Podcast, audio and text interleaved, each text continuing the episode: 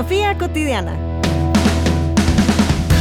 Nueva Acrópolis Guatemala presenta el podcast Filosofía cotidiana, un espacio para reflexionar sobre los sucesos de la actualidad.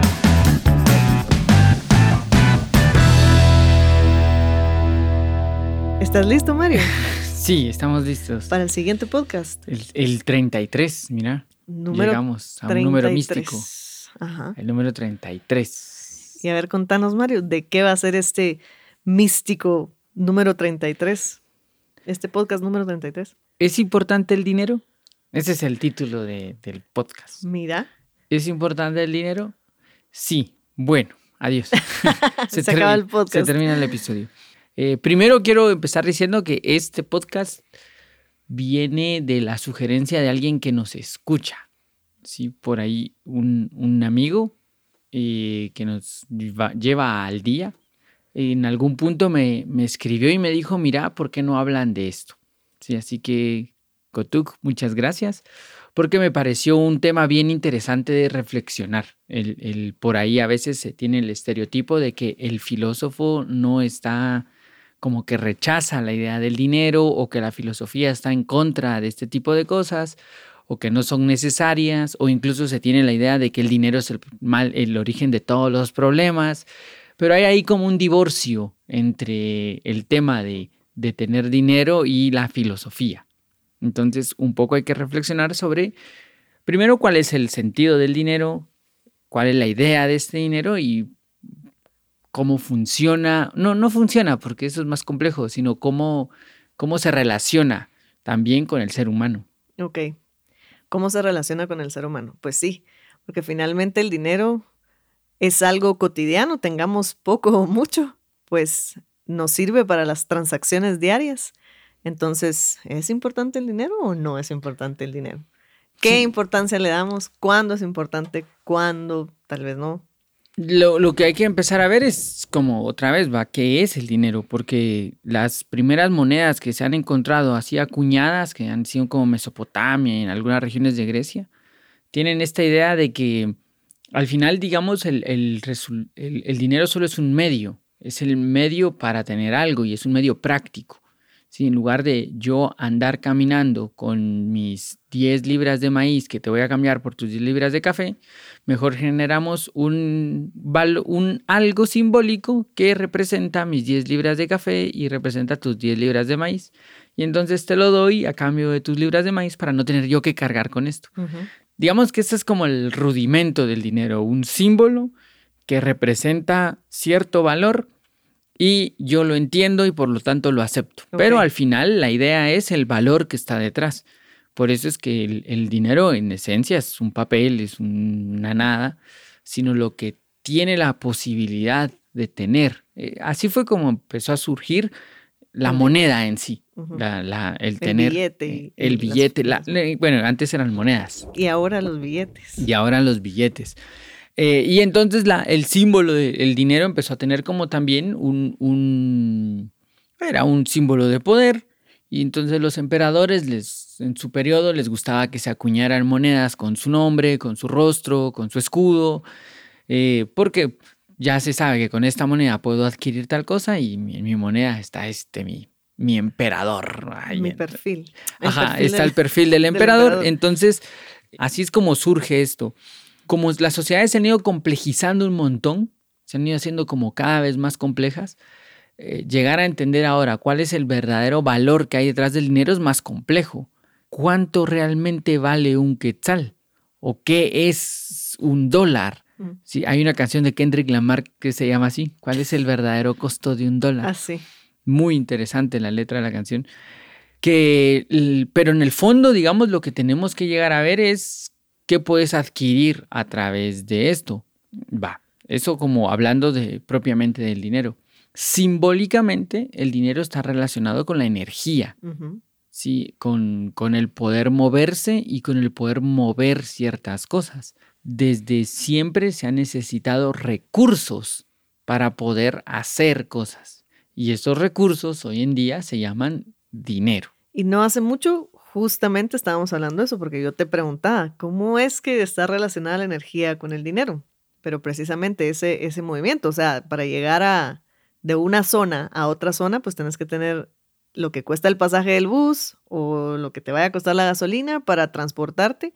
E incluso si vas a caminar es energía, ¿me entiendes? No está el dinero, pero para caminar necesitas tener la energía para llegar de un lado a otro. Entonces, siempre eh, me gustó un montón entender eso de que hay, que está metida la energía dentro del dinero, porque incluso a veces uno dice, ala, ¿por qué yo no genero tanta, tanto dinero y por qué esta otra persona sí? Pero al mismo tiempo hay como energía que se invierte en, el negocio, en lo que sea que uno quiera eh, emprender o en el trabajo para que te paguen, ¿no? Vas a trabajar, tenés que meterle energía a tu, a tu mes para que a fin de, a fin de mes te el chequecito, ¿no? De, de, lo que vas a pagar. Entonces, definitivamente hay movimiento en, en ese generar el dinero. Sí, y, quizá, digamos, el cuestionamiento también está que eh, ha habido como muchos filósofos que han renunciado a, a esto del dinero. Eh, cuentan que Diógenes el cínico renuncia a todo. No se sabe muy bien si Diógenes tenía o no tenía dinero. Las leyendas cuentan que es muy probable que haya sido como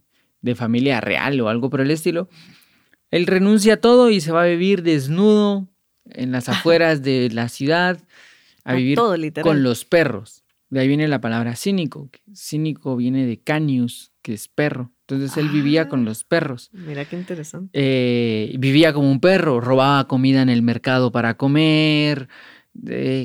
si le daba sueño se dormía en el suelo, ahí donde estuviera. Sí, era como bien drástico.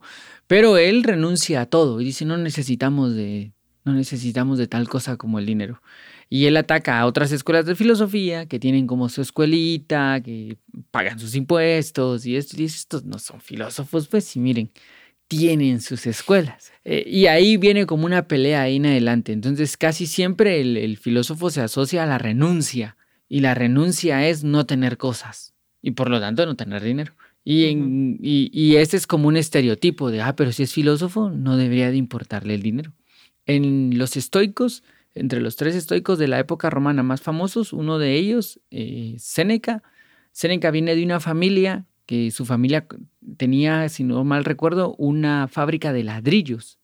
No, miento, ese era Marco Aurelio. Eh, Séneca viene de una familia de oradores, de, de, de comerciantes, que saben mucho de comercio y entonces tienen mucho dinero.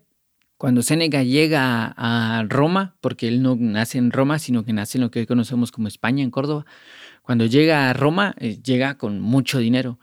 Y el emperador le, no le gusta que tenga tanto dinero porque es peligroso y aparte de que tiene un propio discurso y una propia forma de ser, dice, nada, quítenle la mitad. Y se dice que quitándole la mitad seguía siendo de los más ricos de Roma. Y entonces uno de los ataques que le hacían a, a Seneca era, ay sí, el filósofo pero con un montón de dinero. si fuera filósofo de verdad no tenía que tener nada. Y Seneca contesta diciendo, mm, no, porque la diferencia es que yo tengo el dinero, no el dinero me tiene a mí. Wow. Yo, yo lo utilizo y no el dinero me utiliza a mí. Y ahí él marca como, bueno, pues una cosa es una cosa y otra cosa es otra cosa. Y creo que el, el, el problema que hay es que se entiende que tener dinero es sinónimo de no ser ético y no tener dinero es sinónimo de ser ético. Es una persona sin dinero, es una persona buena y una persona con dinero es una persona malvada. Ajá. Claro, pero no necesariamente. No, pues. ¿En qué vas a usar el dinero? Porque puedes tener mucho dinero y malgastarlo, digamos. Pues al final es tuyo, tú decides qué haces con él, pero digamos que no vas a obtener nada eh, ningún aprendizaje o algo que te vaya a realmente durar, em, algo atemporal, digamos, que puedas adquirir con el dinero, sino que solamente un carro que después se evalúa y luego compras otro y así. O puedes usar tu dinero para, por ejemplo, educación, educarte y, adquirir ah, más conocimientos, ah, para, yo qué sé, poner una empresa y dar más trabajo. O sea, si tienes mucho dinero, pues podrías hacer algo así. Yo no. Y si no, y lo mismo, ¿en qué estás gastando el dinero? ¿Lo estás guardando también solo en vez de gastarlo porque se me va a acabar? O sea, ¿qué, también qué significa el dinero para cada uno? Creo yo que, que por ahí también a veces está el tener más o menos y el sentir un apego por el dinero o ser un poco más libre aún teniendo el dinero. Ajá. Desde que se asoció la idea de que el no tener dinero es ser bueno y el tener dinero es ser malo, un poco viene como también de la época cristiana, en donde todo al, origen se decía que era más fácil que un camelo, un, camello entre por el ojo de una aguja a que un rico entre en el reino de los cielos. Entonces eso, cuando se toma literal, que en, las primeras comunidades cristianas lo tomaron literal y dijeron, ah, bueno, entonces Jesús está diciéndonos, no tengamos nada. Sí, no tengamos nada. Y uno de los grandes cuestionamientos medievales de, del cristianismo era de qué era dueño Cristo. ¿Era dueño de su calzado? ¿Tenía posesiones? ¿Tenía dinero? No. Entonces, ¿qué hay que ser? Como Él. No tenemos que tener nada. Y al lado de esto se estaban formulando otros pensamientos en donde decían, sí, pero tenemos que darle la grandeza que nuestra religión merece. Entonces ahí empezaron como las disputas que hasta este día continúan. Y entonces se dice, no, pues si fuera humilde no tendría nada. Tiene un montón de cosas porque no es humilde. Entonces, es un estereotipo bien fuerte, bien, bien fuerte. Filosóficamente, el mundo se plasma con acciones. O sea, la, o más bien el mundo se, perdón, el mundo se cambia con acciones. Lo, lo empezás a cambiar con pensamientos, sí, obviamente, con ideas, sí, obviamente, pero al final se concretiza en una acción así, Plasmando. Sí, en esta es necesario que haya más educación. Ah, va, hace una escuela. o enseñarle a alguien a leer, o regalarle un libro a alguien. Y en este mundo en el que nos tocó vivir, no puedes actuar si no tienes dinero. No puedes modificarlo si en esencia no hay un recurso. No digo millones, pero lo que decías, si vas a llegar de un lado a otro, por lo menos tienes que tener unos tenis Claro. Y esos tenis te tienen que salir de algún lado, ¿verdad? y si no, pues en tu bicicleta, y si no, pues en tu carro, y eso tiene que salir de algún lado. Entonces el dinero concretamente sirve para plasmar cosas. No le vamos a dar el adjetivo de bueno o malo. El dinero sirve para ejecutar acciones, para plasmar cosas. Quizá lo que hay que cuestionarse es qué acciones quieres ejecutar y qué cosas estás plasmando, porque seguir creyendo que estar bien es tener dinero es lo mismo que creer que el ser bueno es tener dinero. Hay muchas personas que son malas sin dinero y hay muchas personas que están muy mal sin dinero, con dinero. Entonces no es, no, no es un adjetivo de nada, solo que tenés una herramienta y uno decide para qué va a utilizar esa herramienta. Mira qué bonito que es una herramienta. Sí, exactamente. ¿En qué lo vas a utilizar? Y también cómo lo vas a, producir, ¿no? A generar, porque a veces, bueno, igual va, hay buenos medios y malos medios para producirlo independientemente. Y de ahí tal vez puede surgir algo bueno también, independientemente si vino de algo malo o algo bueno, ¿no? Pero hay que, es una herramienta precisamente para plasmar, para hacer cosas concretas, que, puedan verse, ¿no? que puedan, sí, el, que sean como tangibles al final de cuentas. El, o sea, nosotros hemos hablado mucho en este podcast y en general en la filosofía de los grandes pensadores. Si tenés a, el budismo, Siddhartha Gautama viene, plantea el noble octuple sendero, las cuatro nobles verdades, eh, pero alguien lo tiene que ejecutar y hasta que viene un rey, el rey Ashoka, Ashoka viene y empieza a decir, bueno, construyamos templos, construyamos tablas donde se recuerden las nobles verdades, construyamos. O sea, él tuvo que invertir plata para que eso se construyera. Entonces, existe un gran pensador, pero después va a existir alguien que tiene que plasmar esa obra en cosas concretas. Si no se queda como en el, ala, qué bonito lo que pensás. Sí, ¿verdad? Sí, pero ¿y cómo lo llevamos a la práctica? ¿Cómo lo resolvemos? Y vivimos en un mundo material, pues es, es, concreto. Tenemos que, ajá Sí. Eh, puede ser que no sea posible percibir esas cosas de una forma física, digamos. Es, un mundo concreto. el, quizá y tal vez la palabra el material no es tan sano meterla porque entra otro de los conceptos que está asociado al dinero, que es el, materialismo. Que el materialismo tiene varias definiciones. Dentro del punto de vista eh, esotérico, el materialismo es darle prioridad a la materia. Ok no, no, el concepto no dice nada del dinero, sí, sí, sí. sino la materia. Podría yo no tener ni un peso, pero creer que mi pelo es el más bonito del mundo, eso es materialismo. Ok, porque le estoy dando más peso a la materia. ya. E- Ese es dentro del punto de vista esotérico. Ahora después tenemos otro concepto más complejo que es el materialismo histórico, que viene de la mano de Marx y todos estos filósofos que se dan cuenta de que, o, o plantean más bien, que la sociedad es una sociedad que está siempre en una lucha de poderes y siempre ha habido una clase dominante y una clase dominada. Y entonces a este, este juego de poderes, este juego de relaciones de poder, ellos le llaman el materialismo histórico. Entonces son dos cosas bien diferentes, pero siempre en el fondo hay una relación del ser humano con lo que toca, con lo tangible. Eh, Sí, sí. Ya pasándolo como a nuestro, a nuestro momento, podríamos preguntarnos, bueno, y un filósofo tiene que trabajar. Y un filósofo tiene que tener dinero. Y si tiene dinero, ¿por qué tiene dinero si es filósofo? Ujú. Eh, ¿De dónde saca ese dinero? bueno, de trabajo honesto. Sí, porque hay que vivir, pues hay que comer. Ese es el punto, que estamos en un mundo en donde hay que, hay que sobrevivir. Y en este mundo se necesita el dinero para sobrevivir. Quizá lo que hay que cuestionarse es hasta qué punto se termina tu necesidad. Ah, la Por- mira qué, qué bonito eso. Sí, porque en base a eso creo que vas a estar un poco más conforme o menos con lo que sea que, que estés generando, la plata que tengas. ¿Qué tantas cosas necesitas realmente para vivir, vivir bien? No digamos cómodo, sino para comer, tener donde dormir y... Pero es que también es que cuestionable tu bien. Bueno, por eso te digo, dependiendo, no estoy diciendo demasiado, sino lo básico, ¿ah? que puedas comer, que puedas Yo hace mucho llegar a tiempo, donde tengas que llegar. hace, hace mucho tiempo, te- cuando, en mi primer trabajo, Ajá.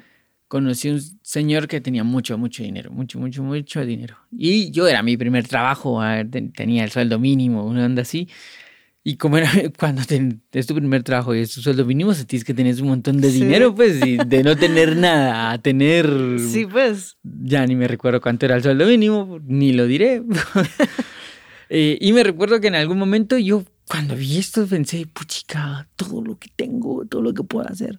Pero después empecé a vivir con unos amigos, empecé a los gastos, al pasaje, la Ujú. comida. Me recuerdo que estaba haciendo un esbozo de presupuesto y se acercó él y me dijo, ¿qué estás haciendo? Mi presupuesto. Y él me empezó a contar su presupuesto. Que su presupuesto para mí era ridículo. O sea, él me decía, ¿cómo así que en transporte son 100 quetzales? Entonces yo es que uso dos buses diarios y esto. Ajá.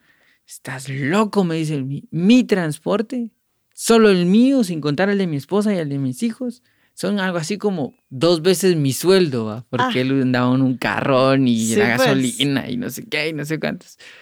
Y entonces yo me sentí así como intimidado.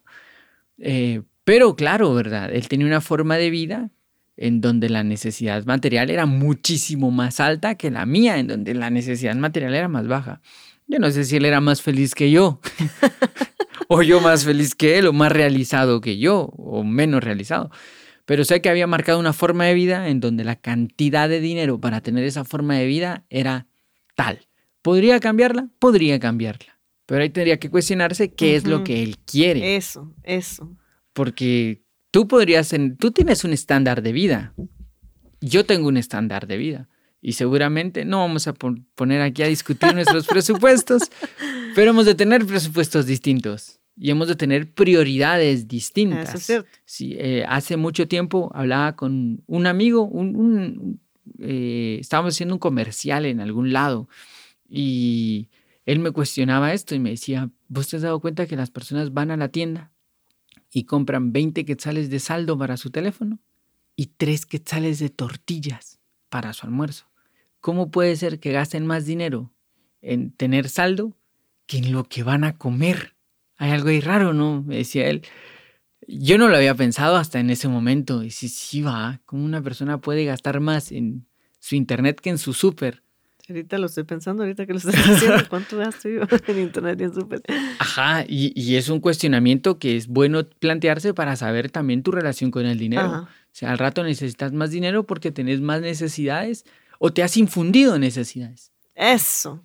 Ajá, que a veces tal vez podríamos prescindir de algunas cosas, pero ya es algo que tú decís, no, tengo que pagar esto. Ajá, El internet ten- podría ser. Ajá, tengo, Tengo que. que. Ajá. Tenés que realmente. Sí, ajá, es necesidad, necesidad tener, o lo que, lo, con una amiga compartíamos una, una cuenta de, ¿La de qué era la que compartíamos? Creo que la de... Alguna plataforma. Alguna de estas plataformas. Que yo en algún punto dije, ya no quiero más plataformas y ya dejé de estar en esas. Y entonces ella me decía, vos ahora tengo que buscar con quién. Porque entonces yo, hermano, pero no la necesitas, o sí. Sí, porque solo ahí está esto, esto y esto y esto.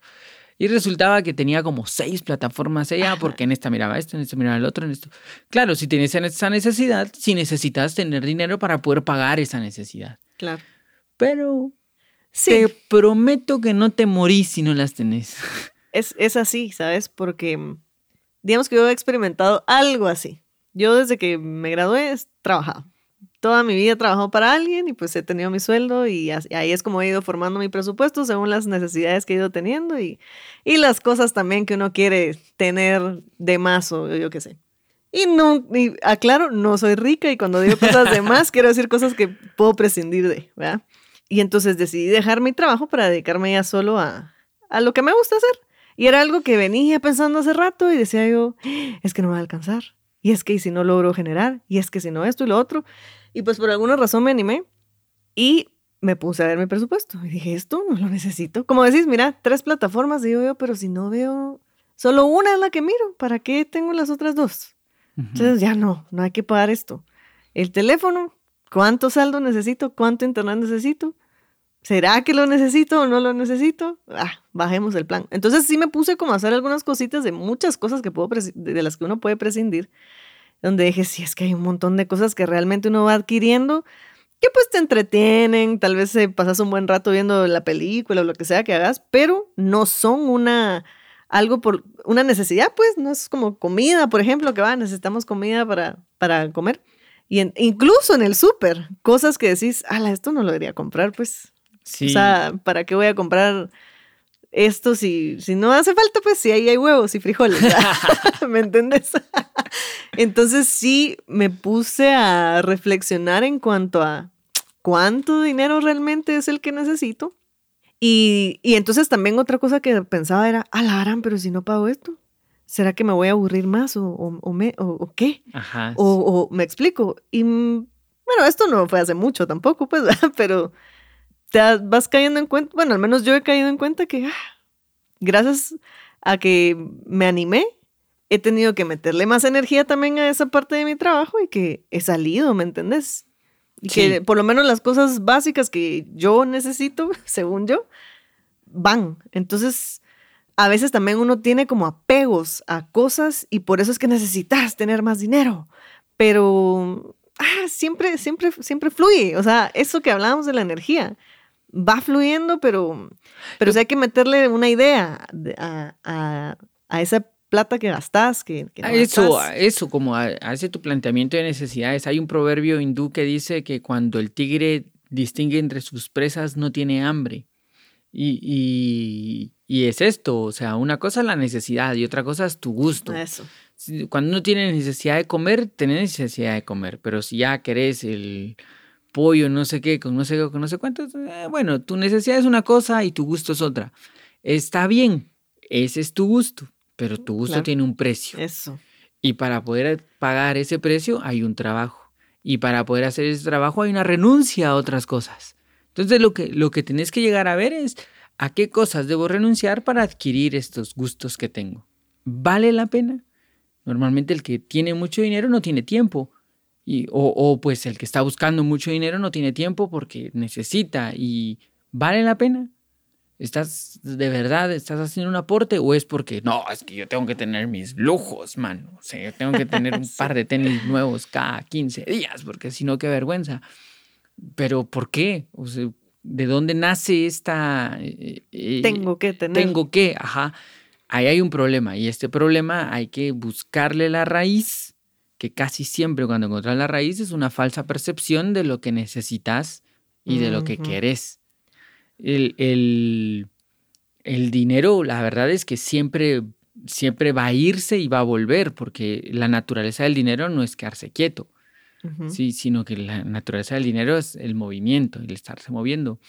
El, por ahí, a través del dinero, logras como como una comodidad, o sea, tú puedes vivir con muy poco, sí, ah, qué bueno, pero quizá tus hijos no, quizá tu, tu abuelo no, o sea, necesitas una plataforma para esas otras personas. Ah, bueno, qué noble tu sentido, me parece, pero toma en cuenta que a ellos también habría que educarlos para que sus necesidades no sean inventadas y saber dividirlo, saber decir, yo tengo sed, necesitas agua. no, pero necesito del agua que trae. La más cara. Ajá, que, que hace poco hablaba, alguien tenía un pachón de un agua que era artesanal. Ajá, sí, estabas tú, ¿verdad? Cuando el agua artesanal que era extraída de una piedra de no sé qué, a no sé cuántos metros, porque los minerales y los no sé cuántos. Eh, bueno, si, si, si crees que esa es tu necesidad, vas a tener que trabajar un montón para cubrir esa necesidad. Si tu estilo de vida es muy caro, vas a tener que trabajar para tenerlo. Y si no, si no trabajas, hay un precio que pagar porque siempre hay un precio que pagar. Si no lo pagas con dinero, lo tienes que pagar de alguna forma, porque eh, es una ley que si, si hay una acción, hay una reacción. Si hay un, si hay un costo, hay que pagarlo. Y no siempre es con dinero. La más fácil es con dinero. Uno ve y dice, la tele vale tanto dinero. Ah, sí, pues entonces, ¿en cuánto tiempo tengo esta tele? Pero resulta que te compras la tele y ahora odias tu trabajo, pero no puedes renunciar porque tienes, que estar pagando la, tele. Y entonces esto se genera como, genera vicios psicológicos de odio mi trabajo, pero lo tengo que tener porque estoy anclado a todas estas cosas que tampoco necesito, pero son una forma de demostrar que estoy bien. Eh, y la gente puede creer que yo estoy mal si no los tengo. A la gran, hay ahí como seis vicios feos mentales, psicológicos en relación a este dinero. Sí, es que este podemos utilizarlo definitivamente para aprender, ¿no? Porque como decías, cuando uno tiene, al menos cuando yo tuve mi primer trabajo, eh, lo mismo, así como, wow, tengo un montón de dinero, ¿qué voy a hacer con esto?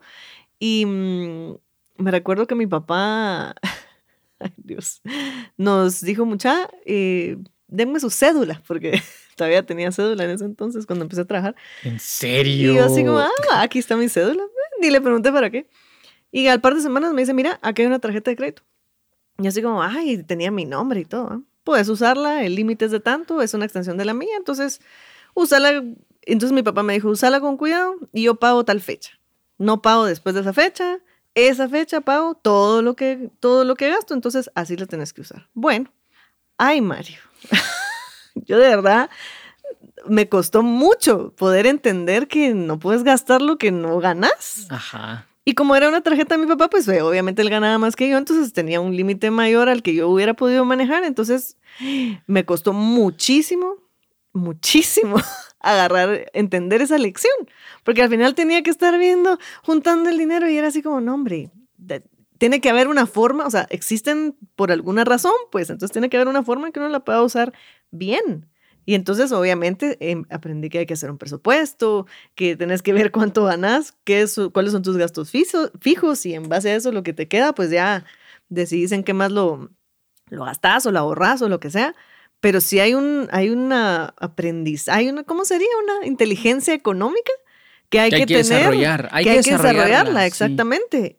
Y entonces, em, qué mejor que lo podamos hacer desde el inicio, ¿no? De que siempre tenemos que ver nuestro presupuesto, cuáles son las necesidades fijas que voy a tener, y cuánto dinero me va a quedar. O, y es que eso también es parte de vivir en orden. Exacto. Es parte como de vivir como en, en cierta, eh, sí, una vida armónica. También necesitaría no tener ese tipo de problemas. A menos que querrás ser a los diógenes y irte a vivir ahí en el suelo. Ajá.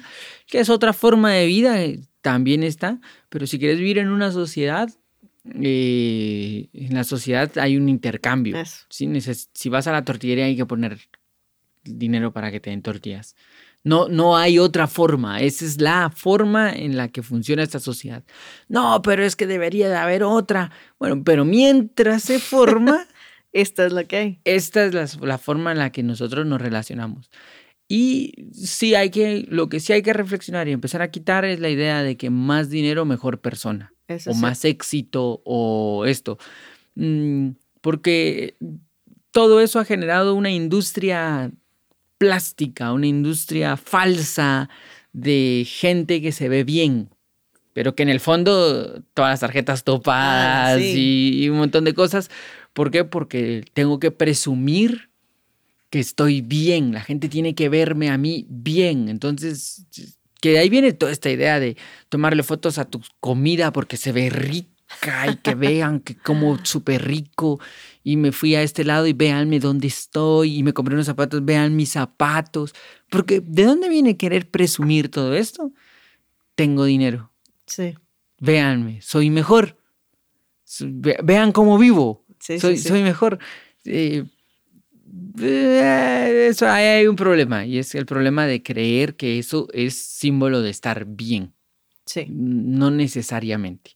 No necesariamente. No necesariamente. Y que tampoco está mal. Bueno, quieres tener tus lujos y puedes dártelos, está bien, pero sin que sea el que todos vean que tengo ese lujo, sino que Y sea algo tuyo, ¿no? Que, y saberlo, saber que lo estás haciendo así, que decís esto, podría yo no tenerlo, me gusta, pero hago un esfuerzo por tenerlo. Ah, va, está bueno. Está bueno, lo tenés. Lo, que, lo peor de todo es engañarte. Exacto. Engañarte y creer que estás mejor porque tenés eso. Sí, y fíjate que eso me recuerda, yo tuve un maestro que me dio clases una vez y estábamos en clase precisamente y él habló de que había ido a no sé dónde, había ido como a tres lugares en dos días a trabajar, ¿verdad? Y todos así como, ah, la gran, pero qué cansado, ¿verdad? ¿Por qué lo hizo? Y entonces él nos dijo así, "Meh, la verdad es que les admito, a mí me gustan las cosas caras, entonces me toca trabajar un montón, porque así el domingo que ya estoy en mi casa, pues me pido la comida que me quiero pedir y, y listo, ¿verdad? Entonces, de plan, me toca hacer las vueltas por eso, porque me gusta, dijo él. Y dije, va, la gran. Pues qué bien que lo sabe, como dijiste tú, porque bien podría ser algo menos matado, digamos, en, y, y no pedirse uh, la comida más cara o el agua artesanal, ¿vados? Pero, Pero ahí tiene que replantearse el, el... Sí, tiene que replantearse todo ese tipo de cosas. Tiene que replantearse su necesidad, de su felicidad, tiene que replantearse su, su vivir consigo mismo. O sea, hay un montón de cosas que hay que plantearse. Y en base a esos planteamientos, ya ver, bueno, qué necesito y qué no necesito. Ajá. Y también está la idea de dejar un legado de, de- de gente que se esfuerza un montón, no por sí mismo, sino por los que vienen.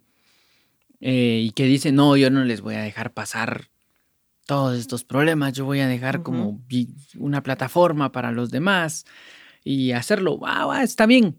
Eso también tiene un precio. Y tampoco garantiza que el que viene lo va a tomar con buenos Sí. ojos y va a ser un... No, no garantiza nada. Pero la cosa es tenerlo como muy claro. El... Yo creo que te lo mandé, no me recuerdo, del discurso este de, de la escritora de Harry Potter. Ah, yo creo que sí me lo mandaste.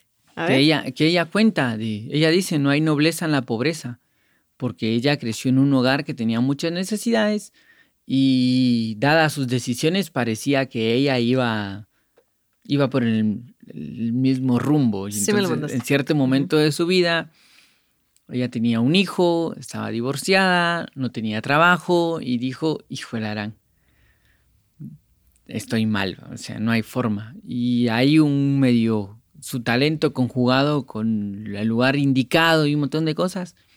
Actualmente ella es, creo que es más rica que la reina de. Inglaterra, o sea, es así lo más grande. Eh, y ella misma dice que mm, le parece bien no tener ese problema, porque ese problema siempre le, le agobió, siempre lo tuvo como ahí atrás, siempre lo tuvo como encima y que no está mal plantearse una vida mejor. Y Ok. yo creo que eso es un buen- una buena forma de encarar el problema. Está bien, no quiero vivir así, no me gusta vivir así. Bueno, trabaja, Ujú. esforcémonos y veamos de qué otra manera se puede vivir. Pero que tu no me gusta vivir de esta manera no se base en estereotipos, no se base en lo que se espera, no se base en el placer por el placer mismo, Ok. sino que se base en una verdadera reflexión de qué es lo que yo quiero vivir o qué es lo que yo quiero tener. Sí, porque finalmente, como decías antes, el que tengas más dinero no quiere decir que seas más feliz, pues puedes tener un montón de dinero y tener otras penas de otro tipo, pues tal vez no tenés deudas, pero tus relaciones personales tal vez no son las mejores o bueno, cualquier otra cantidad de cosas. Entonces, el dinero no es equivalente a la felicidad. Ni no tenerlo tampoco es equivalente a la felicidad, porque esto tampoco es Ricky Ricón, que el Ricky Ricón tiene todos los juguetes del mundo, pero no tiene amigos. y los amigos no tienen, pero son unidos entre ellos.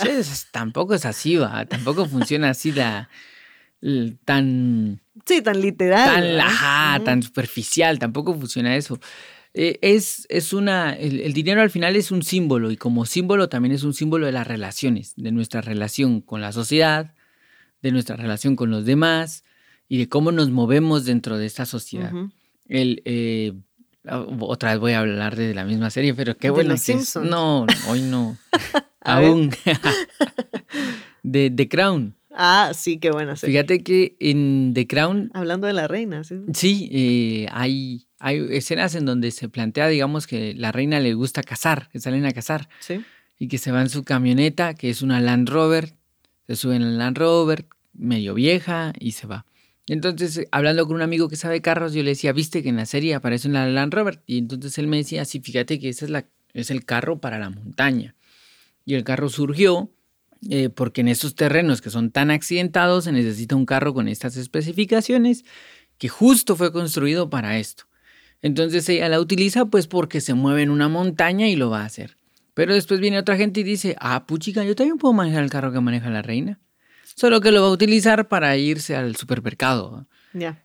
Ya no se va a ir a meter a un terreno como el que se estaba metiendo ella. Entonces se desvirtúa este eh, tener que tener este carro para ir a una montaña y ahora lo tengo para ir al centro comercial, para ir al para ir a mi condominio donde no hay ni parqueo. para ir a la tienda de la esquina de, ah, mi, de mi colonia. De mi colonia, ajá, porque eso es símbolo de poder.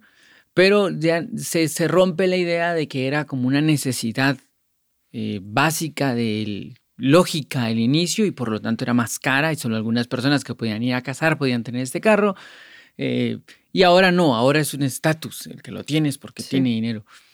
Ahí es, es como, como reflexionar sobre esto, sobre, va, te vas a comprar unos zapatos porque salís a correr todos los días, seguramente van a ser unos zapatos caros, porque salir a correr desgasta los zapatos y todo lo demás. Pero si los tenés para caminar del el parqueo de tu casa al centro comercial, del centro comercial para el parqueo de tu casa y nada, ¿Realmente lo necesitas? Hay una desvirtuación incluso del objeto en sí. El objeto no fue creado para eso. Sí, sí. sí eh, si vas a comprarte una computadora carísima para ver Netflix, incluso estás desvirtuando un objeto como tal. Eh, también hay ahí una lógica que hay que tener de, para qué sirven las cosas y para qué necesito ese dinero para tener las cosas. Me gusta. Sí, me gusta. Porque exacto, es, es, el tenerlo para, sí, sacarle, digamos, hay una computadora, una buena computadora que, no sé, te va a servir para diseñar, pues obviamente vas a tener que comprarla enfocado en eso. Y como él la tiene, yo la quiero, pero yo no sé ni siquiera nada de diseño, ni siquiera sé cómo usar la computadora. Ajá. Ah, podría comprarme una más adecuada a mis necesidades. Sí, total. Si, va, si es una necesidad que, que tú tenés, tenés que tenerlo. Un amigo que viaja mucho tiene una, una mochila que es de cuero, que cuando le, me gustaba mucho su mochila y le pregunté que cuánto le había costado y le había costado una cantidad ridícula de dinero. Entonces le digo, a la gran, pues, qué exagerado, podrías haberte comprado algo más. Y me dice, no, esta mochila lleva conmigo cuatro años. No se ha roto, tiene esto, me sirve para esto. Yo viajo mucho, entonces las tratan muy mal en los aeropuertos. Eh, se le derraman cosas, entonces necesito que sea una mochila que me vaya a aguantar para no estar teniendo que cambiar a cada cierto tiempo.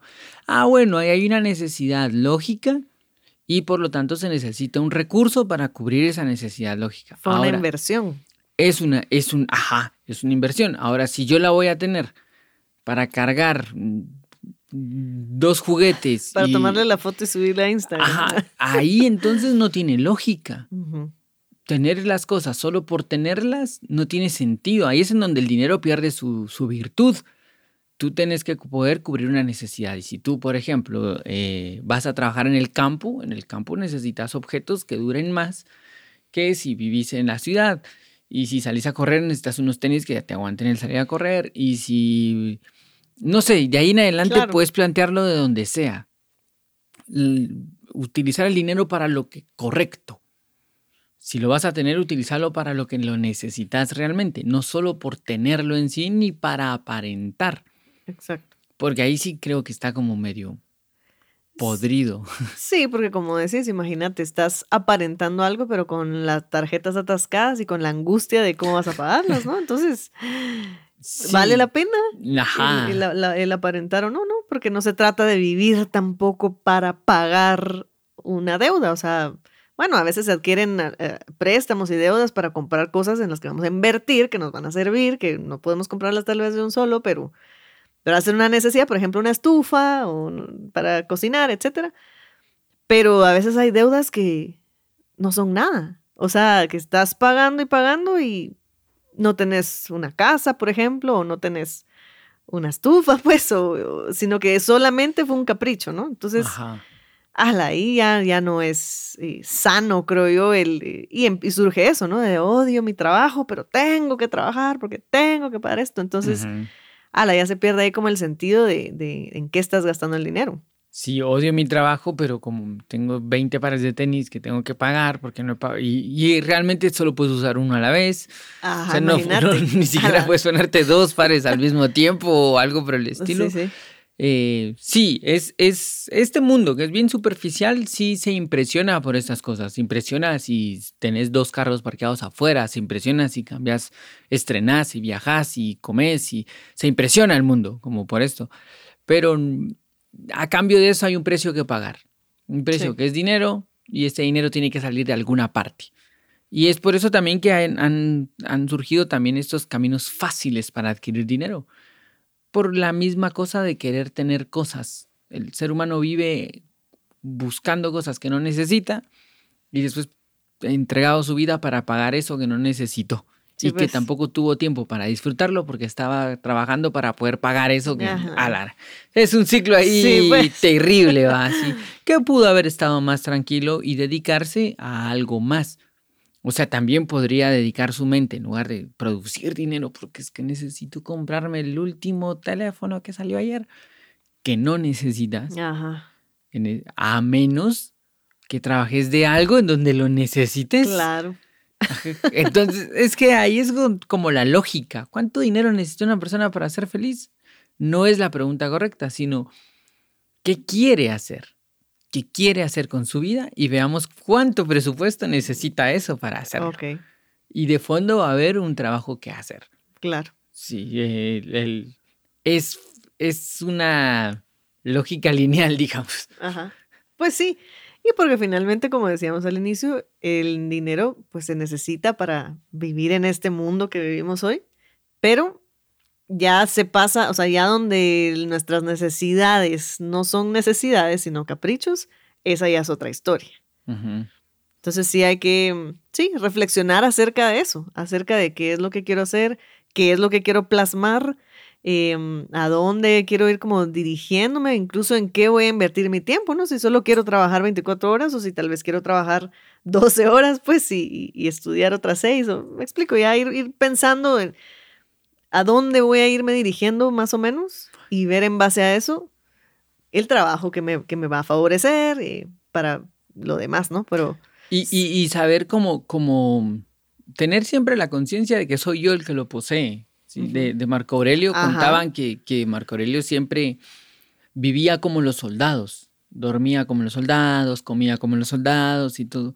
Y un emperador podría haber dicho, no, discúlpame, pero yo despilfarrar. ahí, Ajá, sí, cabal, échenle aguacate a todo. sí, ajá.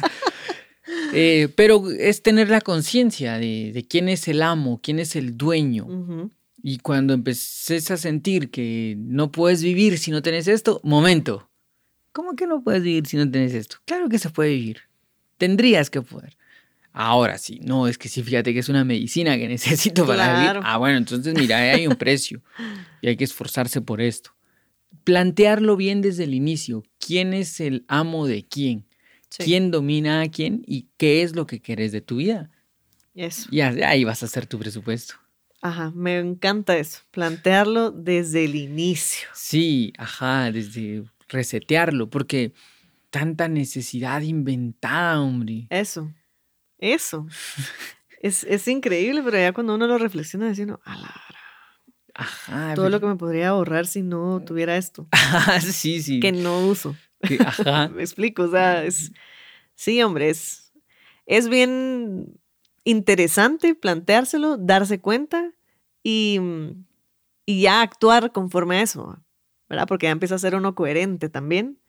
Y sí, desapegarse también de las cosas, que a veces uno quiere tener ahí algo porque es mío, yo lo compré y lo compré con mi primer sueldo, yo qué sé, pero si no te es útil y si te está ocupando espacio y si tal vez necesitas el espacio para otra cosa, pues desapegarte de las cosas, vendela, pues te vas a generar algo de... De plata. Ajá, Ajá. entonces, sí, hombre, observemos, observemos qué cosas Sí, hemos adquirido y... Pues lo de Sócrates, que Sócrates iba al mercado para ver todo lo que no necesitaba para vivir. Y le gustaba preguntar, ¿y esto cuánto cuesta? ¿Y esto qué es? ¿Y esto no sé cuánto? Si la gente decía, pero Sócrates, tú nunca compras nada. Y él decía, sí, es que me impresiona ver todas las cosas que no necesito para vivir. Interesante, interesante postura de saber Claro. que habría que hacer el ejercicio un día y decir, a ver, pues, de todo esto, Ajá. ¿Qué necesito realmente? ¿Qué necesito? Si con qué me quedaría yo en esencia si me lo quitaran todo. Y vas a ver que en esencia no vas a necesitar Sí. mucho. Necesitamos poco, creo yo, En esencia sí. en esencia, ajá. Entonces sí, hay que reflexionarlo, hay que reflexionarlo, porque no podemos amargarnos porque no me alcanza para comprarme la televisión más nueva. Pues, pero tenés una Ajá. y no has tenido una por cuánto tiempo. Y eh. te juro que la gente ha vivido millones de años sin televisión. O sea que se puede vivir. Y Exacto. tampoco justificarse en eso de voy a verte a tu casa, es que no tengo la mía porque uno puede vivir sin su tele". Ajá, sí. Es, Eso, es ser bien sinceros Tampoco, también, ¿verdad? tampoco, ajá. ajá. Si quieres tener la tenela, pues si quieres que midas ni sé cuánto es 60 grande. pulgadas. Ah, 60 pulgadas. eh, que mida 70 si quieres, pero hay un precio de fondo Claro, y tienes que estar dispuesto a pagarlo. eso, Ajá. me gusta. Me parece. ¿Te parece si la dejamos por aquí? Me parece que la dejemos por ahí. Bueno, entonces aquí eh, termina el capítulo número 33. Y nos vamos a ver qué podemos vender de que no estemos usando para Ajá, ahorita ahorrar a dinero. a ver qué puedo vender. Así. Y qué interesante que ya se estén planteando otros temas desde nuestra audiencia. Qué Que está bueno, que está bueno porque de eso se trataba el espacio. Se trata el espacio de que todos reflexionemos sobre cosas que nos, que Sí. nos atañen. Y, en, y ahora en nuestras redes, en, en Instagram sobre todo, en Acrópolis Guatemala, pueden ir a comentar acerca de, de los El temas que estamos, ajá. que estamos tocando. Ajá, van a ver ahí una publicación donde ustedes pueden hacer su comentario, sugerencias y, y darle like. Sí. Bueno, entonces gracias Paula, gracias Gerson, que hoy estamos transmitiendo desde, desde otro estudio ¡Wow! eh, y nos seguimos platicando. Así es. Gracias, Gerson. Adiós, Mario. Nueva Acrópolis Guatemala presentó el podcast Filosofía Cotidiana, un espacio para reflexionar sobre los sucesos de la actualidad. Para más información sobre charlas, cursos y espacios filosóficos, puedes buscarnos en nuestras redes sociales.